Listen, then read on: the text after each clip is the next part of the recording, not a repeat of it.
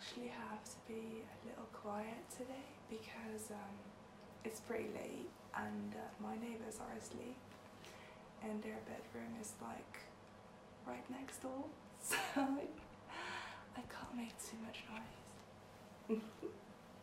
that kind of adds to the fun though, don't you think?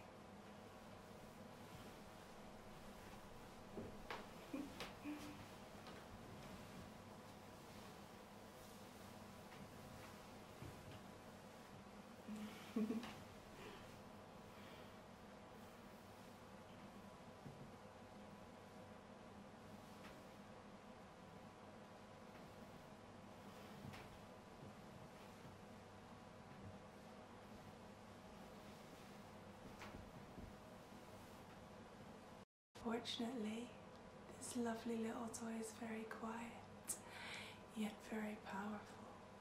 Mm-hmm.